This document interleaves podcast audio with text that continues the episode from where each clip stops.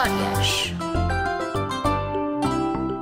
Olá, uh, o meu nome é Inês Montalvão e desde pequenina que gosto muito de histórias. Depois fui crescendo e comecei também a escrevê-las.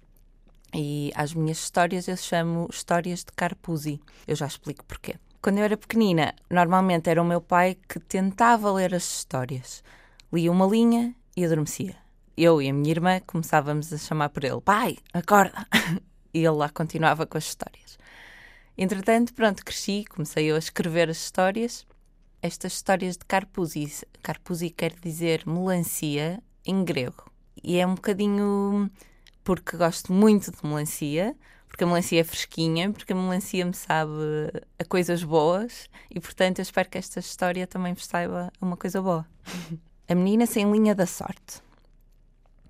O menino mexicano percebia dessas coisas. Tinha aprendido com a avó lá muito longe daqui. No México, na palma da mão, temos umas linhas, uma espécie de rugas, como as que a minha avó tem na cara. Essas linhas têm significados, mas só para quem percebe destas coisas, como o menino mexicano e a avó dele.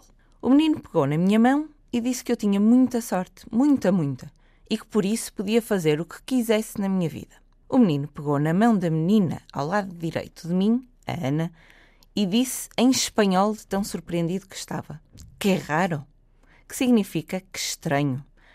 É verdade, a Ana não tinha linha da sorte. A Ana, a menina à direita de mim, não tinha sorte, não tinha essa linha. Estava ali a origem de todos os seus problemas.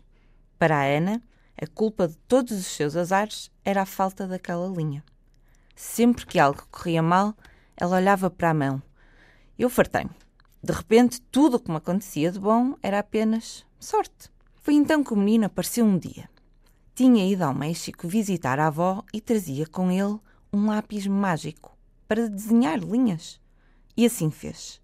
Desenhou na mão da Ana uma linha da sorte, bem grande, para ter efeitos imediatos. Tudo começou a correr bem à Ana. A mim, tudo continuou bem também. Eu já sabia que as coisas não acontecem só por sorte. É como diz o meu pai: a sorte dá muito trabalho. E o que é preciso é acreditar em nós próprios. A Ana não fazia isso, mas com a linha desenhada na mão, ela acreditou e a sorte apareceu. Ou não. Se calhar ela simplesmente fez com que a sorte aparecesse. No dia seguinte, lavou as mãos. Depois teve uma ótima notícia e pensou: foi da linha. Mas olhou para a mão, a linha desaparecera de novo. E ela, ainda assim, teve um dia de sorte. Encontrou o um menino mexicano que não percebeu nada, porque a avó tinha-lhe dado o lápis mágico mas parece que a magia está toda dentro de nós. O menino mexicano, eu e a Ana percebemos que a sorte não aparece por magia e que as linhas das mãos são para os crescidos, como as avós. Só eles as entendem. Se calhar tens que ter linhas na cara para perceber bem as das mãos. Boa sorte!